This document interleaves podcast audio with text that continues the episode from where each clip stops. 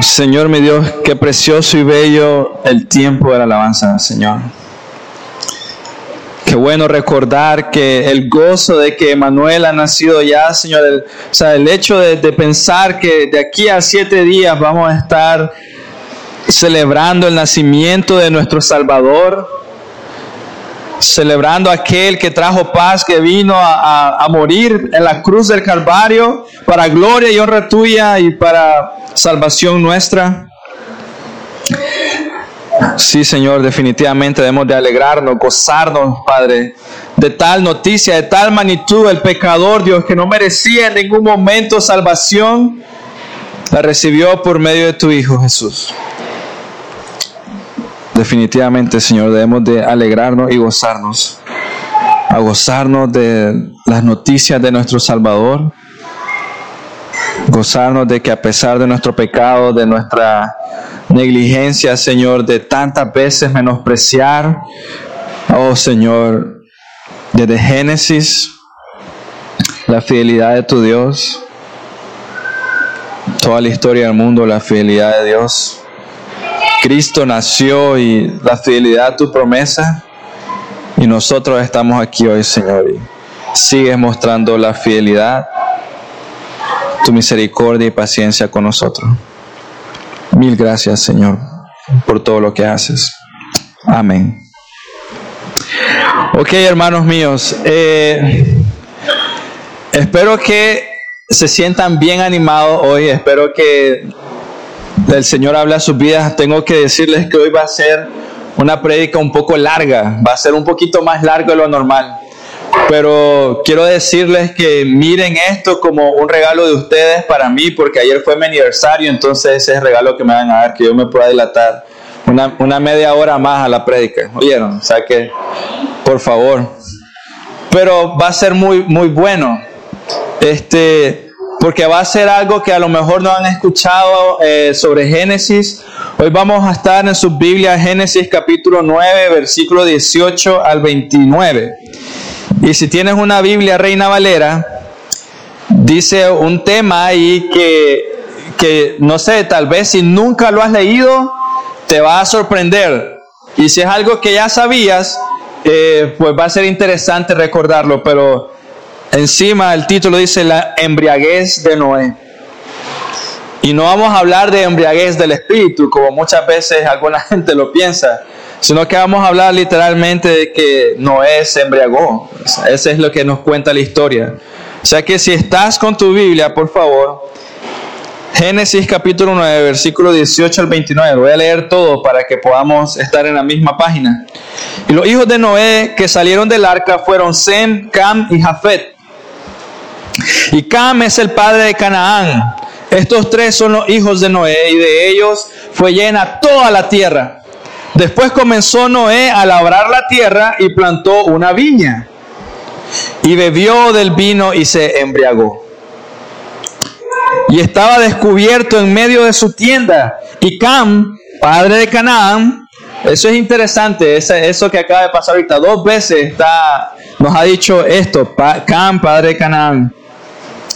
Vio la desnudez de su padre y le dijo a sus dos hermanos que estaban afuera. Entonces Sem y Jafet tomaron la ropa y la pusieron sobre sus propios hombros y andando hacia atrás cubrieron la desnudez de su padre, teniendo vuelto su rostro y así no vieron la desnudez de su padre. Y se despertó Noé de su embriaguez y supo lo que había hecho su hijo más joven y dijo, maldito sea Cam, siervo de siervos serás a sus hermanos. Dijo, dijo más, bendito por Jehová mi Dios sea Sem y sea Canaán su siervo. Engrandezca a Dios a Jafet y habite en las tiendas de Sem y sea Canaán su siervo. Y vivió Noé después del diluvio 350 años. Y fueron todos los días de Noé 950 años y murió. O sea que si nunca habías visto esto, nunca habías leído esto, es, es interesante. Es interesante como este hombre que hemos estado estudiando, que hemos estado en cierta manera aprendiendo de él, ¿no? A permanecer fiel. Eso es lo que hemos estado viendo. Que él trabajó en el arca, predicó el evangelio, se eh, guió a su familia, cuidó de su familia, las protegió, confió en Jehová, en el Señor su Dios, en la promesa de Dios. El, domingo pasado miramos el pacto y es simplemente increíble. Noé, o sea, si seguimos el, el, relato como está, el domingo pasado estudiamos el pacto de Dios a Noé. La respuesta de Noé a eso fue la embriaguez de Noé.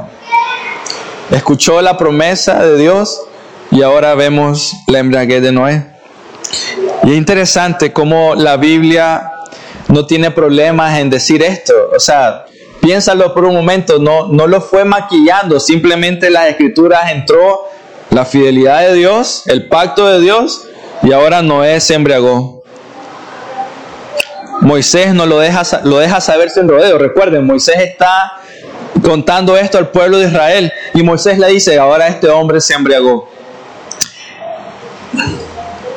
Aunque en esta sección veremos la debilidad, ciertamente, la imperfección del hombre, el hombre débil, debemos meditar también en otro tema importante.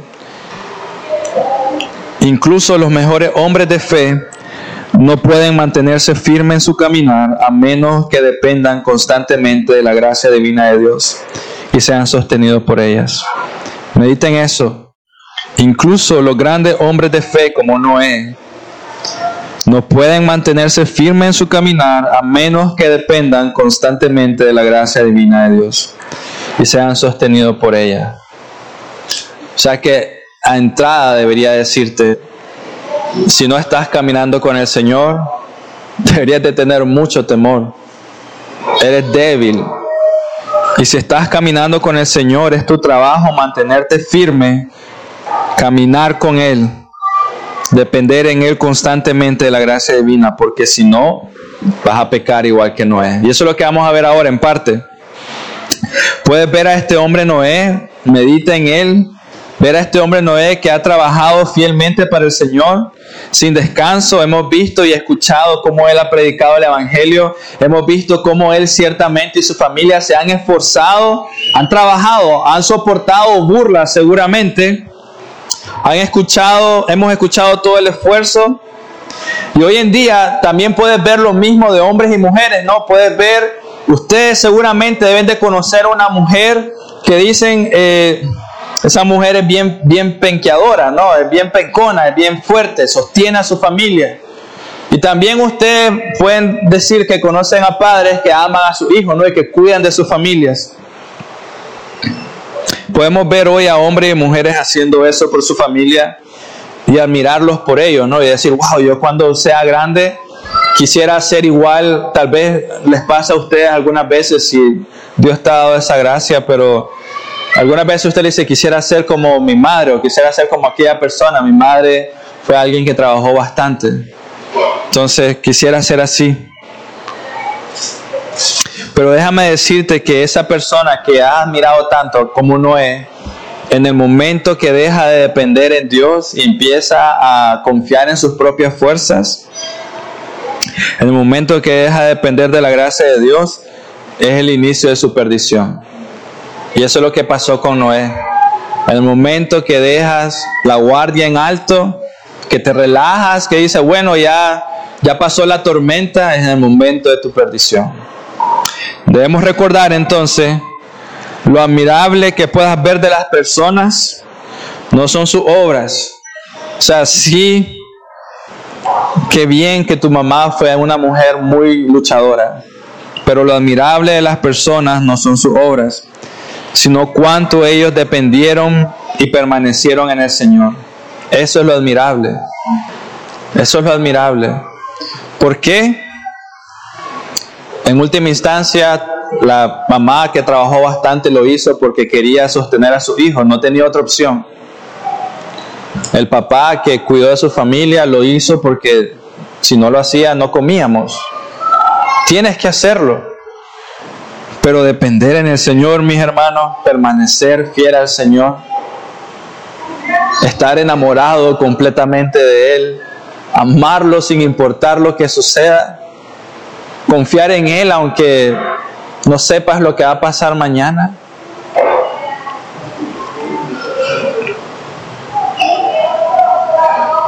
Nuestros deseos carnales es apartarnos.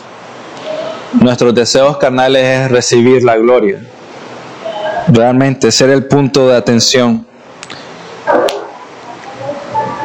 Y sí podemos decir y podemos admirar, mira esa mujer, qué trabajadora que es.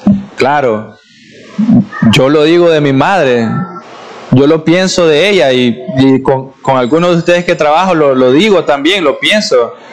Qué bien cómo trabaja, o sea, cómo se esfuerza a pesar de todo lo que sucede. Pero bueno, eso no es lo importante. Es cierto, pero el que ha visto al Señor y se sostiene en Él, ha encontrado un tesoro del que sabe no debe apartarse. El que ha visto al Señor y se sostiene en Él, es un tesoro.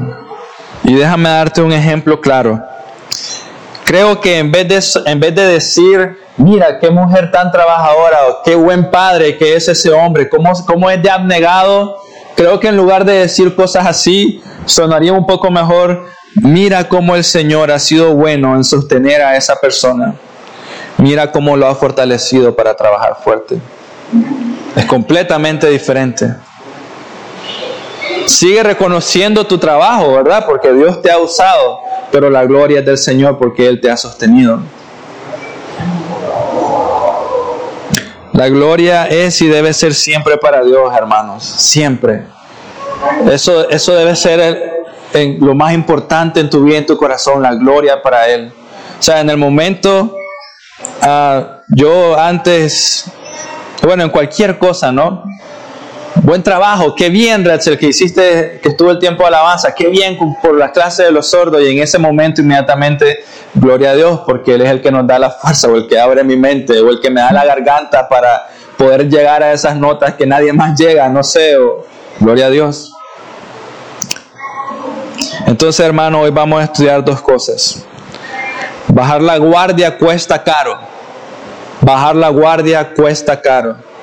Y la otra parte que a lo mejor no es tan obvia en el relato que, vamos, que estamos leyendo hoy, vamos a ver la bendición de honrar a nuestros padres. La bendición de honrar a nuestros padres. Así que permítame comenzar un poco con el versículo 20, recordar cómo, dónde estamos. Dice, después comenzó Noé a labrar la tierra y plantó una viña.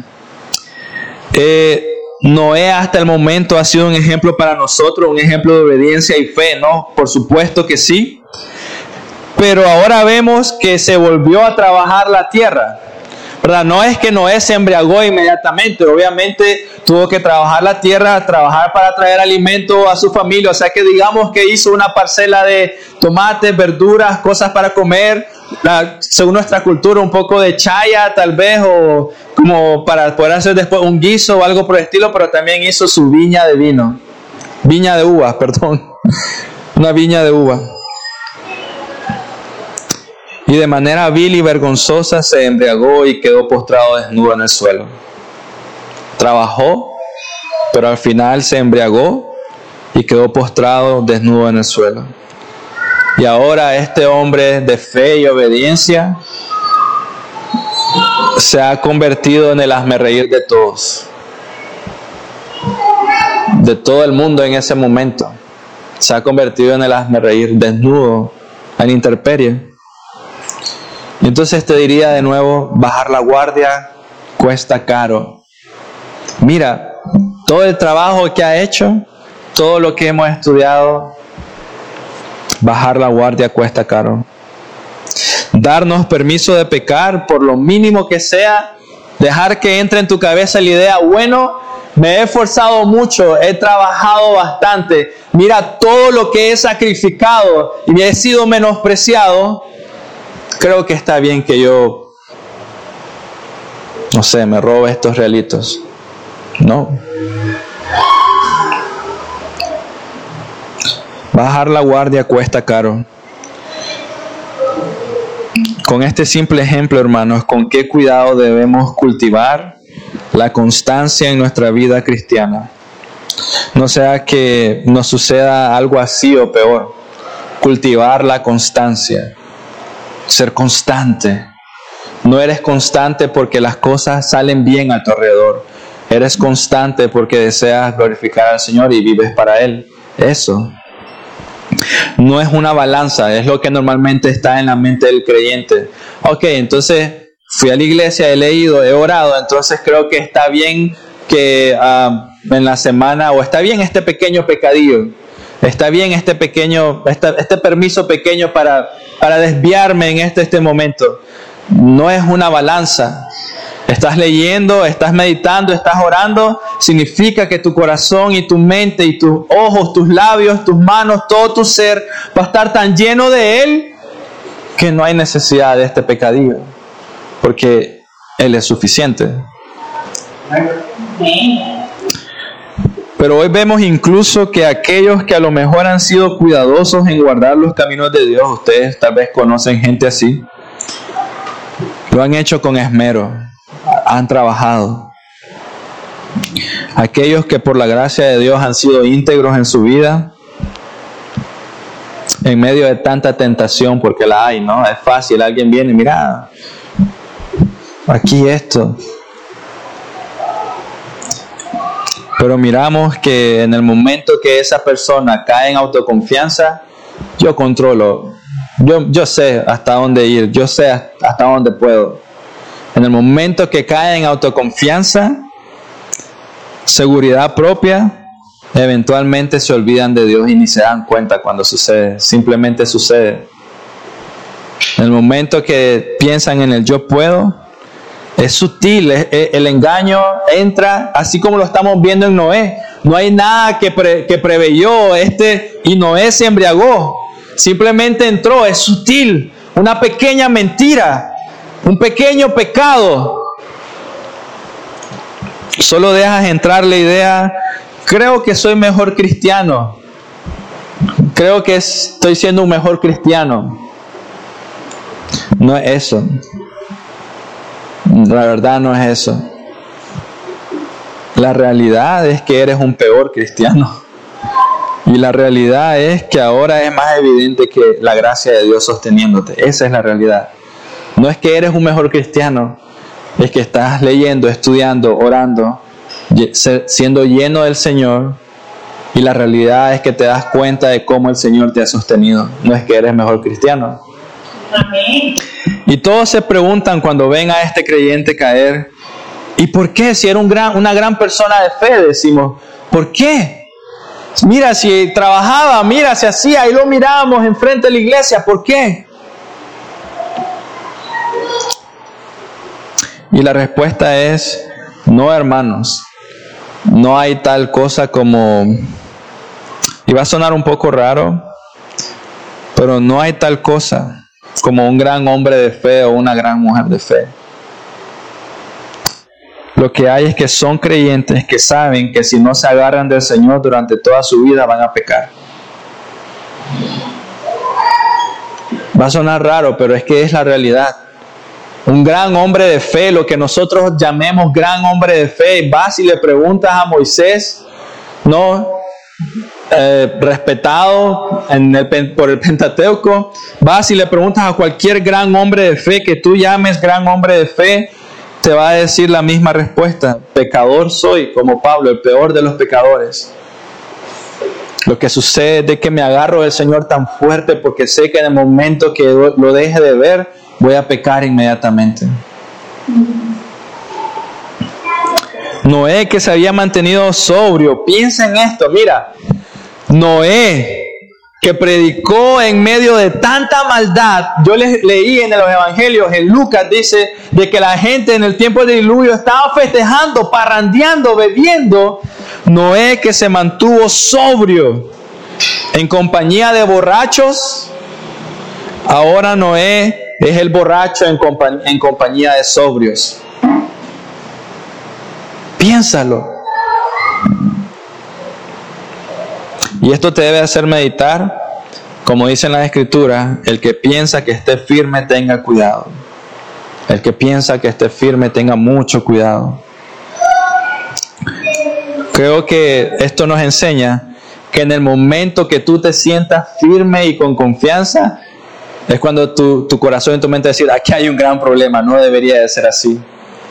debo de estar corriendo al Señor. Nuestra tarea entonces, hermano, es depender en Dios constantemente y no depender de nuestras emociones o victorias personales, porque incluso esas victorias personales vienen de Dios, Él es el que las trae. O sea, no es como que, ah, sí, ya la semana pasada, ya, ya como yo luché tanto tiempo con pornografía o con lo que sea, ya no, eso no me hace nada. En el momento que caes en eso, vas a volver a caer en algo peor. Y seguimos, versículo 22. Y Cam, padre de Canaán, yo les dije, esto es muy importante porque lo repite dos veces. Cam, padre de Canaán, vio la desnudez de su padre y le dijo a sus hermanos que estaban afuera. Cam miró la situación vergonzosa de su padre, era el hijo menor. Y la respuesta o solución la tenía Cam en ese momento. Era rápida, o sea, era como que es como que entró a la carpa, así es que estuviera en la carpa, pero estaba a la intemperie, pero entró donde estaba y la respuesta era inmediata. El corazón del hijo debe haber sido como la de eh, Jafet y, su otro hijo. Pero la respuesta de Cam fue buscar a sus otros dos hermanos. ¿Por qué? Medítalo, ¿por qué? Pareciera que Cam escoge reírse y burlarse de su padre pareciera. O sea, y piensen en sus hijos pequeños, tal vez, o sea, tal vez porque mi casa es algo, algo especial, porque no tiene puertas todavía, pero si yo salgo del baño y mi hijo entra con mi hija, es como que, como, ¿verdad? O sea, no, no, o sea, se sabe la privacidad. No es como que mi hija Susan vaya a llamar a Santiago, Santiago, vení, vamos a ver a papá. No, o sea, sería, Sería terrible. Pareciera que Cam escoge reírse y burlarse de su padre. Escoge ofender a su padre, ofenderlo, en lugar de honrar a su padre. Y al hacer esto, Cam está revelando su corazón genuino. Un corazón perverso. Y hermanos, ustedes y yo sabemos que después de Dios, honrar a nuestros padres y respetarles es nuestra tarea, es importante. O sea, después de Dios, honrar a nuestros padres es importante. O sea, incluso los animales lo saben. Tú no miras, a excepción tal vez de algunos insectos que se me vienen a la cabeza ahorita, pero en general, si la Biblia no mencionara sobre honrar a nuestro padre y madre, la creación en general te demuestra que hay que honrar a padre y madre. Hay que hacerlo. Es como si Dios hubiera impregnado en el corazón de todos nosotros, debes honrar a tus padres, esto es importante. Es como que, no sé, lo traen, los hijos lo saben. Cada vez que mis hijos escuchan mi voz, inmediatamente es obedecer, lo saben. Mamá, cada vez que ella habla, ellos saben que tienen que obedecer. Y si mamá mira que no obedece, le voy a decir a papá y los dos trabajando juntos y ¿qué pasó? Los hijos lo saben. Dios los puso en sus corazones. Entonces cuando vemos esta escena de Cam, podemos ver que su corazón era muy perverso. Muy perverso. Ya que no solo se complació en la vergüenza de su padre, sino que salió y deseaba exponerlo a sus hermanos. Vamos, vengan a ver a papá desnudo. Miren, no lo sabemos con certeza, el libro no nos lo dice tan claro, pero cuando sucede así, cuando sucede algo así, una, una de las razones es porque queremos tomar el lugar de esa persona. Queremos, nos sentimos envidia de esa persona. Y a lo mejor Cam se sentía celoso del título de su padre. A lo mejor Cam, siendo el menor, tenía dos hermanos más tal vez de mayor importancia. Y luego su padre, que era el gran hombre de fe, era el hombre salvador del mundo, el nuevo Adán. A lo mejor Cam sentía celo y aprovechó la oportunidad que tuvo para sentirse mejor con él mismo al denigrar al otro. Mira a ese hombre, vengan a verlo conmigo, riámonos con él para yo sentirme bien conmigo. Debemos recordar, hermanos, mira y piénsalo, Dios había elegido a ocho personas, Noé, su esposa, sus tres hijos y su esposa, ocho en total. Noé había escogido a ocho personas, ocho almas, como simiente sagrada para hacer su iglesia nuevamente. Ocho personas, como tal vez ahorita, si ustedes lo, lo pueden pensar así, Noé los escogió a ustedes, Dios, perdón, los escogió a ustedes para hacer su iglesia. Pero el hijo de Noé muestra cuán necesario es que los hombres sean sostenidos por Dios y llenos de Él en todo momento. Tan necesario. Lo demuestra.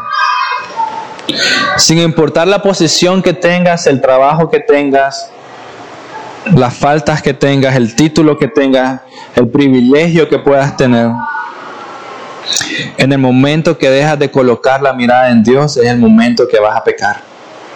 En el momento que dejas de sostenerte en Él, Mira, mira el peligro que está sucediendo ahorita. Bajar la guardia cuesta caro.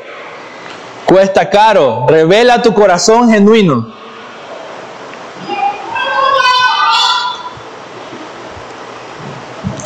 Puedes pensar que eres un hombre escogido de Dios. Y amén.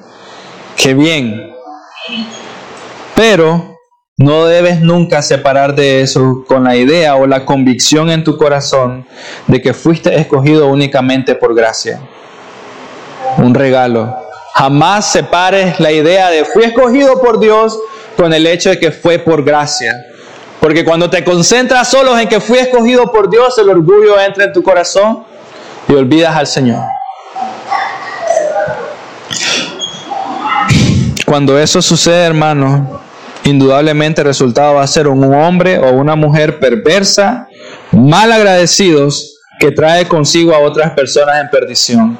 El momento que piensas, yo soy especial, fui escogido, yo pienso mejor, yo sé mejor, mis sentimientos son mejores, mis ideas, lo que yo quiero es mejor, en ese momento, indudablemente ese hombre o esa mujer se convierte en alguien perverso y malagradecido que trae consigo a otros para perdición. Hermanos, si vas a recordar algo que sea esto, la tarea principal del creyente es conocer al Señor, perseverar en el Señor, estar llenos de Él, satisfechos en Él y su palabra. Porque mira, en el momento que dejas de hacer eso, en el momento que dejas de verlo a Él, pecaremos inmediatamente, así como estamos viendo a Noé y así como estamos viendo a Cam. Pecarás inmediatamente, no hay duda al respecto. Así que tu tarea principal, ser lleno del Señor. No sentirte bien contigo mismo, no sentirte cómodo, ser lleno de Él, ser lleno de Él. Mira, es el el Señor. No hay nadie más bello, no hay un tesoro más grande. Jamás, ni aunque tenga mil vidas, vas a lograr entenderlo, vas a lograr llegar a conocerlo. Aunque tenga mil casas a tu nombre, jamás van a ser llenas de tanta hermosura como el nombre del Señor.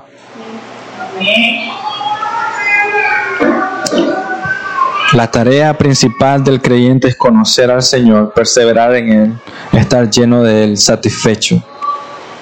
Y cuando piensas en otras cosas, la razón es porque no has entendido quién es el Señor. No has entendido.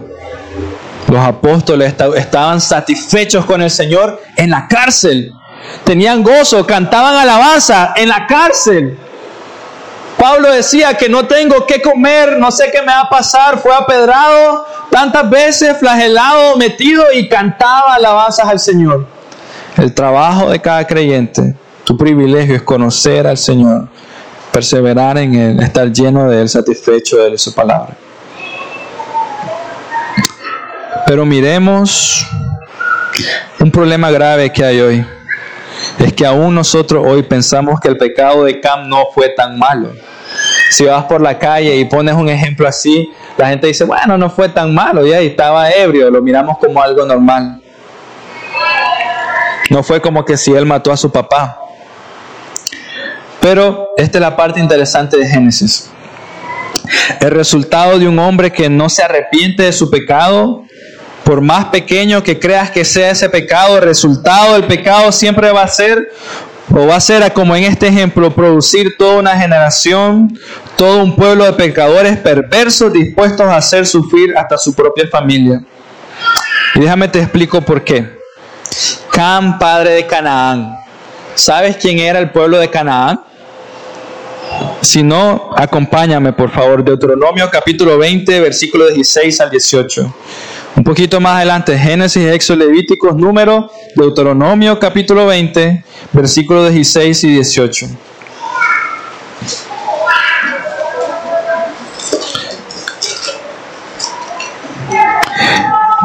Entonces mira, Cam cometió este pecado en contra de su padre, no se arrepiente de su pecado y el resultado de ello fue que de Cam, la, toda la descendencia de Cam, fueron hombres y mujeres perversos y pecadores. Y te, lo leo, Génesis, de, perdón, Deuteronomio 20, 16 al 18. Pero de las ciudades de estos pueblos que Jehová tu Dios te da por heredad, ninguna persona dejarás con vida. Esto es Dios hablando con Moisés y el pueblo diciendo, vayan a la tierra que les he prometido, aniquilen a todo mundo. Ninguna persona dejarás con vida, sino que los destruirás completamente. Y comienza la lista, al Eteo, al Amorreo, y ahí tienen al Cananeo. Al Cananeo. Cam, descendiente de Canaán, al cananeo, al fereceo, al ebeo, al jebuseo, como Jehová tu Dios te ha mandado, porque no os enseñan a hacer, eh, porque no os enseñan a hacer según todas sus abominaciones que ellos han hecho para sus dioses, y pequéis contra Jehová vuestro Dios. Pues Jehová les está advirtiendo no se acerquen a ellos, no los dejen con vida, porque el momento que se acerquen les van a enseñar a adorar a sus dioses perversos. Este es Canaán. Desde aquí lo están viendo, de ahí salió toda esta generación. Génesis 9, versículo 22, o del 18 al 29, como estamos leyendo, los, los cananeos. Y hermanos míos, quiero que vean la importancia de enseñar a sus hijos, principalmente por medio del ejemplo. La importancia de enseñarles a sus hijos a perseverar en el Señor. Y si tú pecares en el camino, quiero que entiendas la importancia de arrepentirte genuinamente y que tu hijo lo vea. Señor, perdóname por haber pecado y que tu hijo lo escuche porque bajar la guardia cuesta caro. Si somos incapaces de entender eso, no pierdan por favor Deuteronomio. Si eres incapaz de, incapaz de entender la importancia de hacer esto, si eres incapaz de ver la importancia de mantener la guardia en alto contra el pecado, la importancia de hacer ver a tu familia el privilegio que tienen de seguir al Señor, de mantenerse firmes al Señor, Déjame darte una imagen muy clara del Señor, de qué tan importante es para Él, qué tan importante es para Dios que su pueblo, ustedes, sean libres de corrupción. Es importante para el Señor que su pueblo sea libre de corrupción. Y si estás en Deuteronomio, quiero que ahora vayas al capítulo 21, versículo 18 al 21. Deuteronomio 21, versículo 18 al 21, dice, si alguno tiene un hijo contumaz y rebelde, que no obedeciere la voz de su padre ni a la voz de su madre, o sea, que el padre se ha preocupado en, guiarlo, ¿no? En, hacer disciplina a su hijo, no obedeciera la voz de ninguno de los dos, y habiéndolo castigado, no le obedeciera, entonces Moisés está diciendo, tienes que castigar a tu hijo, tienes que enseñarle disciplina.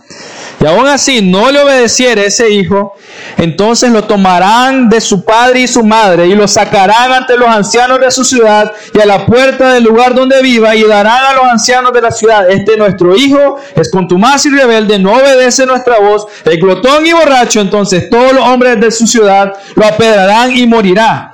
Así quitarás el mal de en medio de ti y todo Israel oirá y temerá. Ahora padres, no pregunto por sus hijos, pero ¿cuántos hijos son así hoy? ¿Cuántos?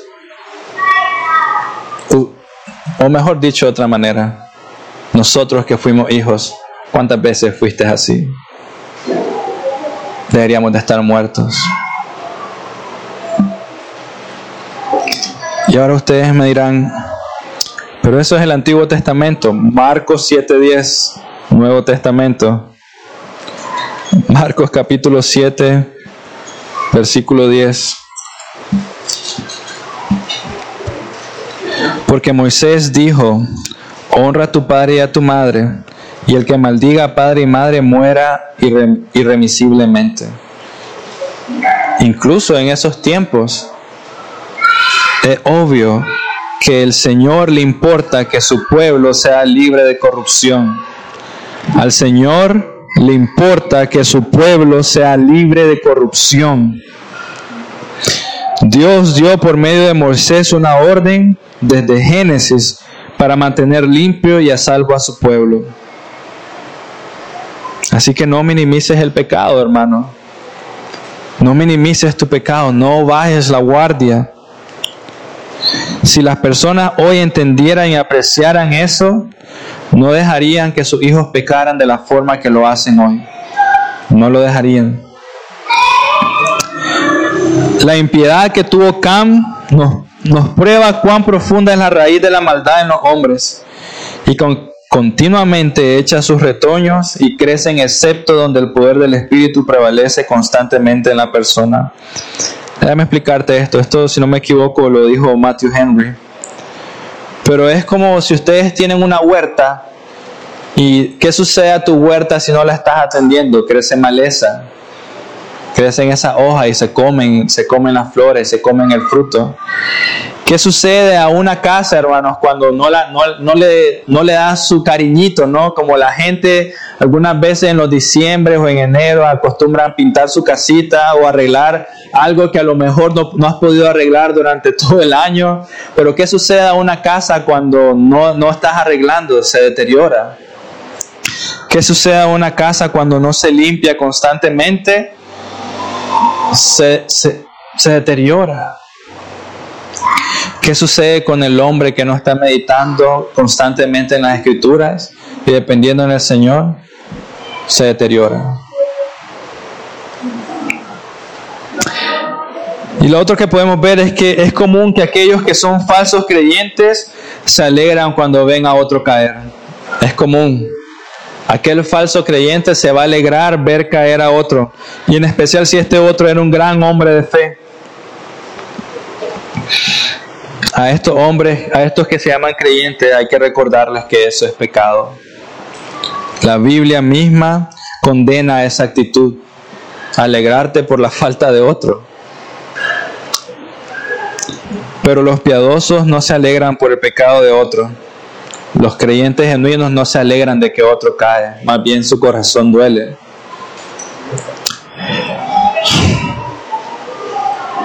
Y aquellos que se arrepienten genuinamente de su pecado, más bien oran por aquel rebelde.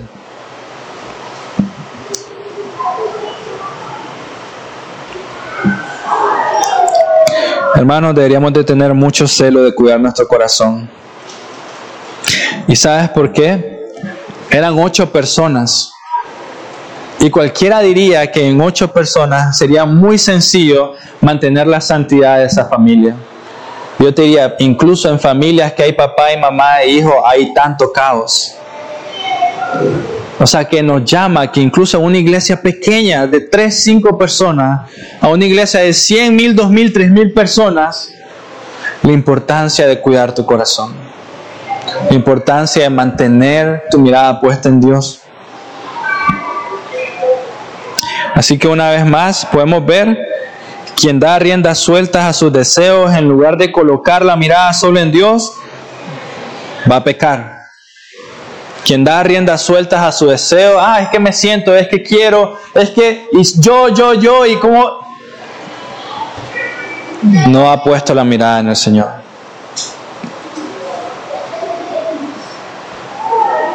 ¿Pueden imaginarse ustedes el peso que sentían Sem y Jafet? Vieron y entraron en la desnudez de su padre. Y eso no debe haber sido fácil. Eran hombres mayores, ¿no? O sea, eran... Pues Cam tenía cerca de 100 años, no, perdón, más de 100 años tenía, si no me equivoco ahorita, eran hombres. Es como que ustedes ahorita, los que estoy viendo, o Ulises venga y entre y mira a su padre, o sea, no, es como que es, un golpe, es un golpe, es, un golpe, claro que lo es. Entonces mira cómo se sintieron probablemente Sem y Jafet, por un lado viendo la perversión de su hermano, el, del pecado de su hermano, el corazón de su hermano, y por otro lado viendo la escena de su padre ahí desnudo, al hombre que admiraban probablemente. Y ahora yo les pregunto a ustedes, ¿qué hubieras hecho tú si hubieras sido su hijo? ¿Qué hubiera sido tu actitud? ¿Hubieras hecho lo mismo que Cami y tal vez te hubieras reído con él? Ah, mira papá, que hubieras hecho lo, lo que hizo Sem y Jafet y hubieras honrado a tu padre o simplemente no hubieras hecho nada. Ahí déjalo. Y si algo aprendemos de este relato, hermano, es que siempre somos llamados a honrar a nuestros padres. Siempre. Escucha, escucha lo que estoy diciendo. Siempre, independientemente de tu padre, somos llamados a honrar a nuestros padres. ¿Y por qué? Porque se requiere un carácter fuerte de alguien que depende en el Señor para honrar a su padre. se requiere de un carácter fuerte de alguien que depende del Señor para honrar a su Padre. En especial cuando ves una imagen como la que están viendo todos estos hijos, ¿no? Miras a tu padre así tirado, se requiere a alguien que tiene la mirada puesta en el Señor para honrar y respetar a su padre de todas formas. Vemos a este hombre de fe que dirigió a su familia a caer en un pecado que lastimosamente hoy en día miramos como algo normal. ¿Qué debes hacer? ¿Qué debes de pensar? Parece que la respuesta, según el relato que estamos viendo en Génesis, es siempre honrar a tu padre y a tu madre, ¿verdad? Honrar a tu padre y a tu madre. Siempre tu mirada puesta en el Señor y dejar que el Señor trate con él. El creyente siempre está confiando y actuando sostenido en el Señor. Eso es lo que estaba pasando con Sem y Jafet. Actuaron, confiaron en el Señor y hicieron lo correcto. ¿Cómo te sentirías tú? Piénsalo. ¿Qué hubieras hecho al ver que tu posible héroe en la fe, verlo caer de esa manera?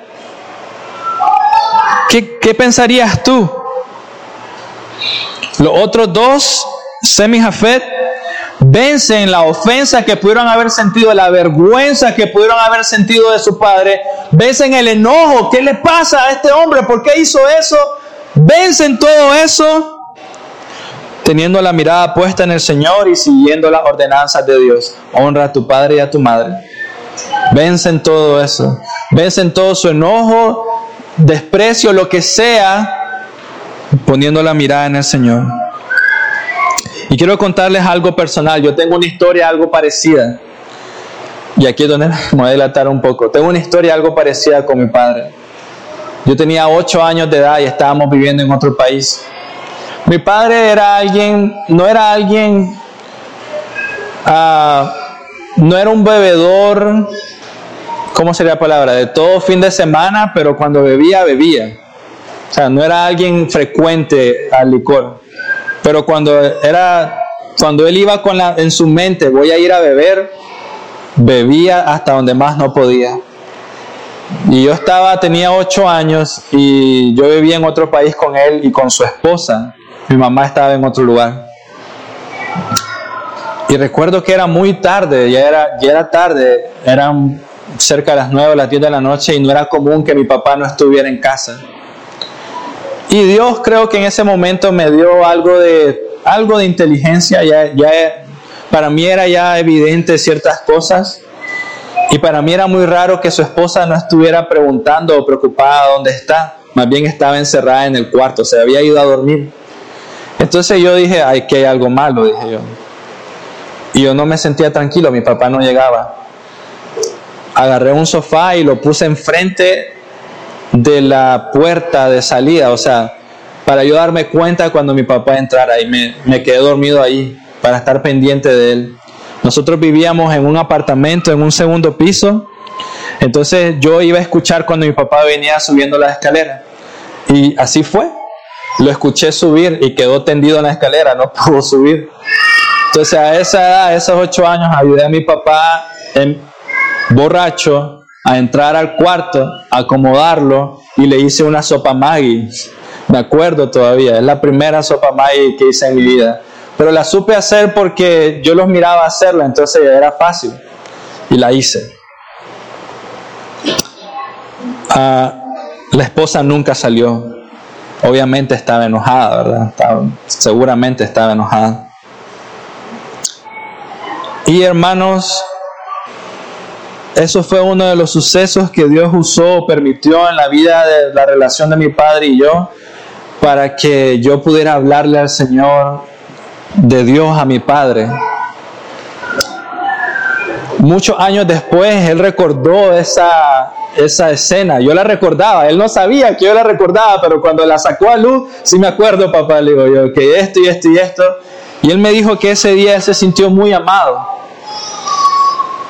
Y yo hoy en día reflexiono y digo, Dios puso esa escena y permitió que la piedad y el amor cubriera eso para yo poder hablar a mi Padre del Señor y decirle, Padre, te amo y darme la fortaleza para poderle predicar el Evangelio a Él. Entonces, hermanos, yo te diría, tu corazón debe ser más como el de Cam, que aprovechó esa ocasión para ridiculizar a su padre. O tu corazón debe ser más como el de Sem y Jafet, confiar en el Señor, poner la mirada en Él y honrar a tu Padre. El hombre perverso suele aprovechar esa ocasión de ofensa de otros para burlarse de esas otras personas y todavía peor, la aprovechan para ellos mismos pecar. Si él pecó así, entonces yo puedo pecar en esto, me puedo dar permiso en hacer esto. Si este hombre de fe pecó así, yo puedo, o sea, entonces no hay problema que yo haga esto. No, tu corazón y tu mirada puesta en el Señor.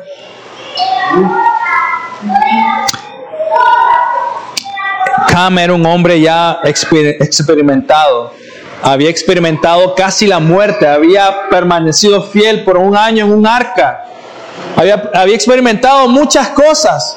Era un hombre que tenía un hijo, tenía Canaán, y así yo te diría, la edad y la experiencia no es sinónimo de sabiduría.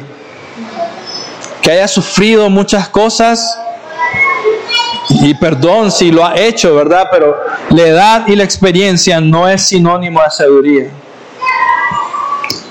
Pero la constante dependencia en Dios y el temor sano del Señor sí lo es. Si no, Proverbios 9:10. Proverbios 9:10. Dice, el temor de Jehová es el principio de la sabiduría y el conocimiento del, del Santísimo es la inteligencia. El temor, sabiduría, conocimiento, inteligencia, conocimiento del Santísimo. No la edad y la experiencia. ¿Cuántas veces Dios ha usado a nuestros hijos para mostrarnos su paciencia con nosotros? ¿Cuántas veces Dios ha usado un hombre de procedencia humilde para darte en el orgullo y mostrarte que mucho te quejas? La edad y la experiencia no es sinónimo de sabiduría, pero el temor de Jehová y el conocimiento del Santísimo sí lo son. La actitud de los hijos de Noé es algo que debes imitar.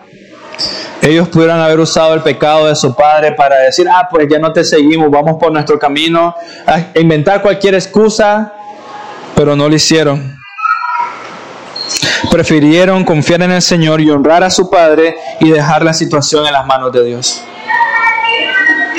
El resultado de eso fueron bendecidos en gran manera y Cam fue maldecido. Canaán. Versículo 23, y Sem y Jafet tomaron una prenda, dice, debemos notar eso. Tomaron una prenda, la pusieron en sus espaldas y caminaron para atrás y la tiraron al cuerpo desnudo de su padre. En todo momento, toda la acción era honrarlo, honrarlo, todo lo que hicieron.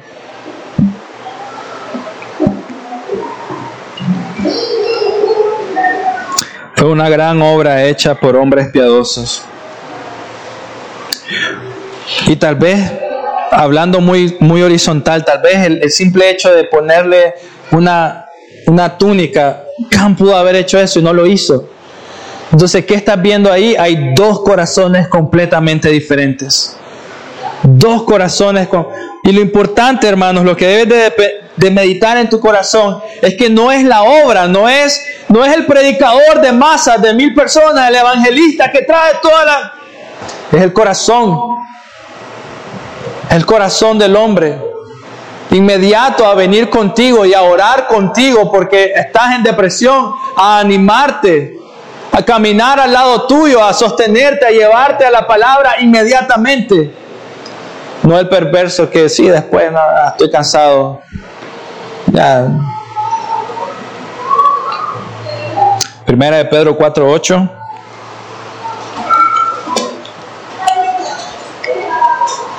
Y ante todo, tened entre vosotros ferviente amor, porque el amor cubrirá multitud de pecados. Ante todo, hermanos, ante esta situación de este padre embriagado, tener entre vosotros ferviente amor, porque el amor cubrirá multitud de pecados. Entre vosotros, no es amor a ti mismo, es amor a la persona que tienes a la par, al que está delante, al que está atrás, amor a tu iglesia, amor a tu hermano, genuino, Primera de Pedro 4.8. Ahora medita en esto.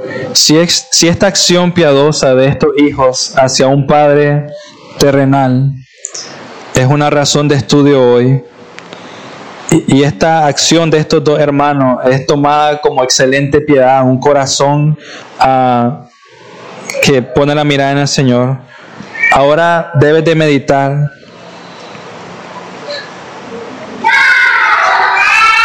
con cuánto mayor devoción de con cuánto mayor devoción de piedad debe ser el adorar a nuestro Dios. Qué más grande. O sea, si esto es tomado como una acción piadosa, honrar a este hombre, cuanto más un corazón que desea honrar al Señor. ¿Cómo lo estás haciendo? ¿Cómo estás honrando al Señor hoy? ¿Cómo estás honrando a tu Padre de lo celestial?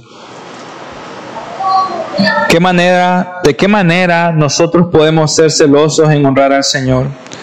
¿En qué debemos ser más diligentes y constantes? Y estamos a final de año, ya deberías de estar pensando eso, ¿no? Tus resoluciones de año nuevo. Creo que la semana que viene le voy a traer las resoluciones de Jonathan Edwards, que fueron 70, si no me equivoco, pero tal vez tomar una de ellas. Pero una resolución de este año para ti, para meditar, ¿de qué manera puedes ser más celoso de la honra del Señor en el 2023? ¿De qué manera debes ser más diligente y constante en el 2023 para honrar al Señor? Ahora, no salgas con una lista de cosas que ni tú te las creas. Haz algo sencillo.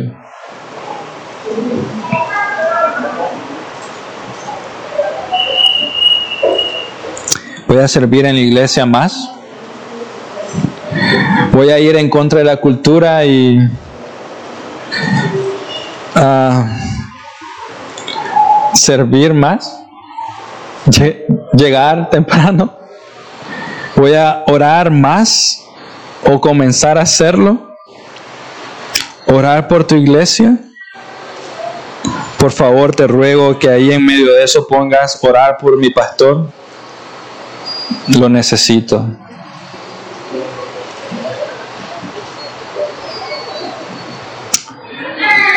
Voy a poner mis manos en orden, siendo más intencional para servir al Señor. Voy a orar con mi esposa, voy a orar con mi esposo, aunque él no diga ni una palabra. En cuántas cosas, hermanos, nos hemos parecido más a Cam de lo que creemos siendo negligentes. Dios, si algo nos está enseñando hoy, es que la constancia de nuestra fe debe ser mantenida. Y espero que eso lo recuerde. La constancia de tu fe debe ser mantenida hasta el día de tu muerte. Y para ir terminando, versículos 24 y 25 de Génesis 9, eh, Noé se despierta, se da cuenta de lo que sucedió y una de las primeras palabras que dice Noé es, maldito sea Canaán. Y eso es muy interesante. Maldito sea, no dijo, maldito sea Cam, que fue el hijo perverso, sino que dijo, maldito sea Canaán, sea su nieto. Y debemos de preguntarnos, ¿por qué hizo eso? ¿Qué tiene que ver Canaán? O sea, no hizo nada, tal vez ni estaba ahí, o tal vez estaba con su papá, pues, pero no lo sabemos, ¿verdad? Pero ¿por qué si el, el pecador fue Cam? ¿Por qué el nieto? Y lo que ustedes deberían de pensar, esto es lo que me gusta de las escrituras, que te haga... Eso no está acorde de las escrituras. Porque si uno se va a Éxodo, el siguiente libro, Éxodo nos enseña que Dios dice que Él no pone el pecado de, de los padres sobre los hijos ni de los nietos. O sea, no es cada quien es responsable de su pecado. Entonces, ¿por qué maldito sea Canaán?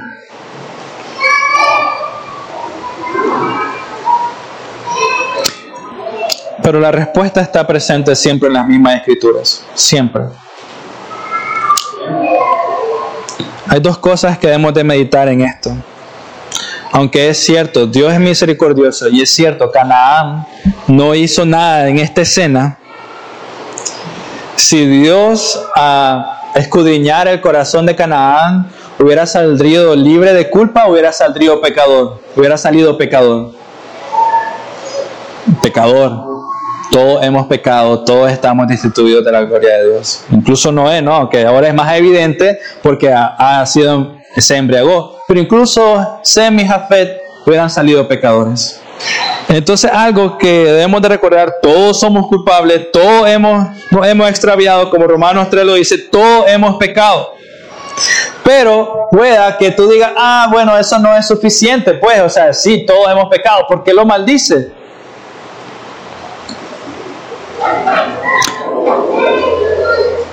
Dios es justo. ¿Por qué Él? Creo, hermanos, que también se trata de que nosotros veamos lo que sucede cuando nuestra mirada no está puesta en el Señor. Y mediten en esto bastante. Lo que sucede cuando la mano de Dios no, no está sobre nuestras vidas. Para que nosotros veamos las consecuencias. Las consecuencias de ceder a nuestros deseos y nuestros anhelos. Las consecuencias de pensar en nosotros. Necesitamos ver y entender las consecuencias de ser pasivos con el pecado, con nuestro pecado. Las consecuencias de pensar, bueno, de todos modos ya pequé, sigámosle dando. Es una excusa. Porque la verdad, mediten esto, todos los descendientes de Cam y nosotros hoy, hoy en día nosotros, tenemos el regalo del arrepentimiento para salvación tanto Canaán como todos sus descendientes tuvieron el regalo del arrepentimiento de la salvación. pero al inicio de la prédica ustedes leyeron conmigo Deuteronomio 20, donde decía que ellos eran idólatras de otros dioses. Entonces Cam y todos sus descendientes tuvieron el tiempo para decir, Señor, perdónanos por mi pecado, perdóname por mi rebelión, pero nunca lo vemos. Nunca lo, nunca lo hicieron. Nunca hubo arrepentimiento. Jamás. Más bien ocuparon la situación con su padre Cam para darle rienda suelta a su pecado, de dejar que en su mente entrara, bueno, ya pecó mi papá, ya estamos maldecidos, démosle como sea. En lugar de por lo menos el Señor ha sido misericordioso, perdonó a Adán y Eva, les dio una salida. El, Noé se embriagó, le dio una salida. Siguió siendo fiel, confiemos en quién es el Señor y roguemos hasta que nos responda, pero nunca sucedió. Y ahí sí ya tiene más sentido, maldito Canaán. Dios ya sabía. Dice Proverbios 28:13, el que encubre su pecado no, no prosperará, mas el que los confiesa y los abandona hallará misericordia. Eso fue lo que pasó, encubrieron su pecado, no prosperaron, mas el que confiesa hallará misericordia. Muchas veces escucho, escucho de personas, mi papá lo hizo, es obvio que yo también voy a caer en lo mismo. Es mentira. De todos modos, ya pequé, ni modo, sigamos. Y otros dicen, por lo menos lo estoy haciendo menos que mi padre. Pero hermanos, de todos modos es pecado.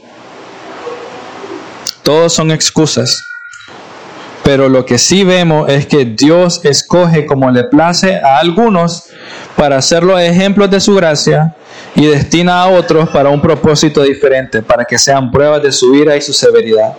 Sem y Jafet, ejemplos de su gracia. Cam, bueno, y Noé, pecador, ejemplo de su gracia. Cam, ejemplo de su justicia, su ira y su severidad.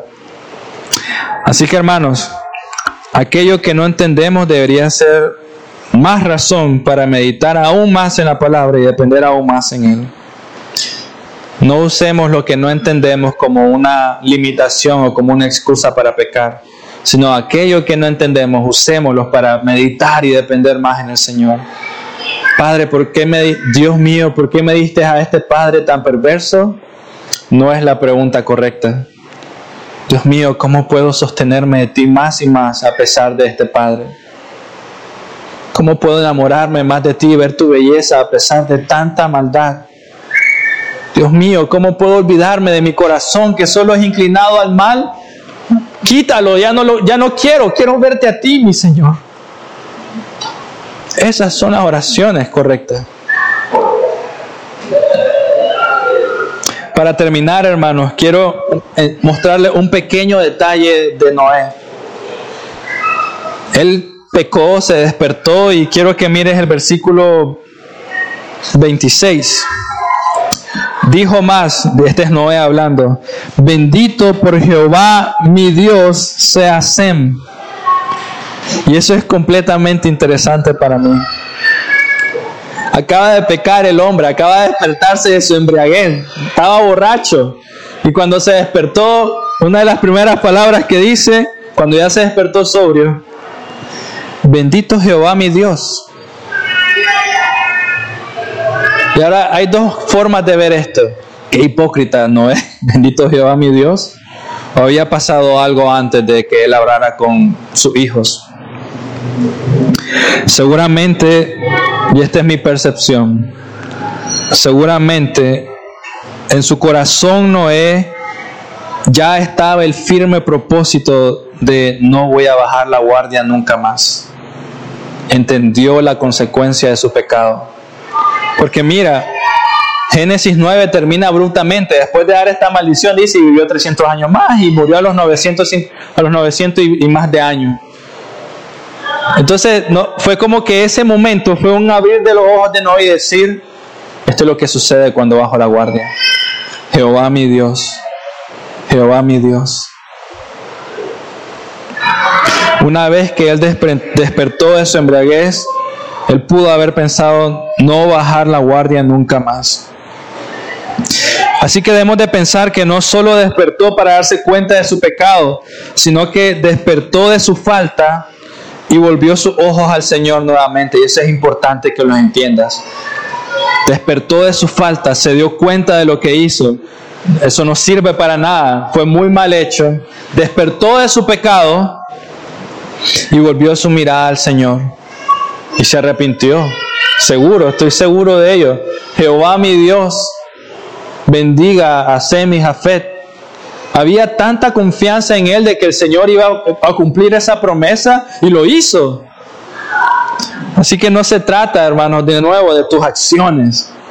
Se trata de que tanto tu corazón está lleno por completo de la belleza del Señor.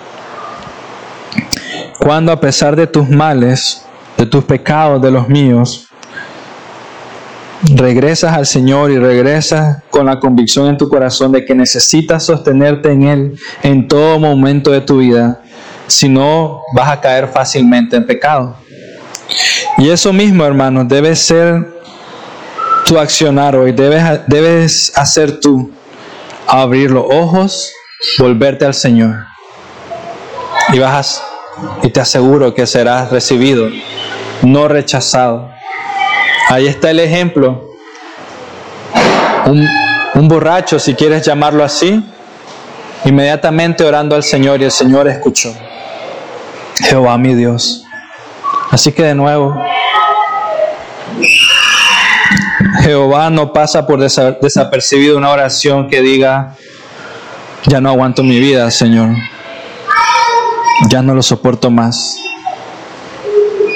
Por favor, dame un corazón que te ame genuinamente. Por favor, Señor, no quiero volver a pecar igual. No me siento bien, me siento sucio, me siento terrible. No puedo confiar más en mí. Por favor, dame un corazón nuevo, Dios. E inmediatamente, Jehová mi Dios, vida eterna por toda la por los siglos de los siglos. Ninguno de ustedes tiene duda de que Noé está con el Señor. Y mira el ejemplo que, que acabamos de leer. No se trata de tu acto, se trata de en quién tienes la mirada puesta hoy. Oremos. Señor, gracias por lo que nos enseña hoy. Muchas gracias por tu palabra, Dios. Muchas gracias por todo lo que hemos visto en Génesis. Dios, y a como se acerca la Navidad, Dios, quiero que pedirte esta semana podamos meditar constantemente en la belleza de Cristo. El hecho que Él ha nacido, creció y murió por nuestro pecado, resucitó al tercer día, Dios, y por medio de Él podemos tener vida eterna y vida eterna en abundancia. Gracias, Señor. Muchas gracias, Señor, porque no lo merecemos. Perdónanos por las veces que hemos visto otras cosas, esperado otras cosas, anhelado otras cosas en lugar de venir a tu Hijo él es suficiente, mi Dios. Y que Él esté en mi corazón es el gozo que necesito, es el, anhelo, Dios, es mi alimento. Y sé que se verá reflejado en mi servicio, en mi alabanza, en, en mi lectura, en mi memorización, en mi dependencia en ti, Dios. Es lo que necesito. Te lo pido, Padre, por favor. Amén.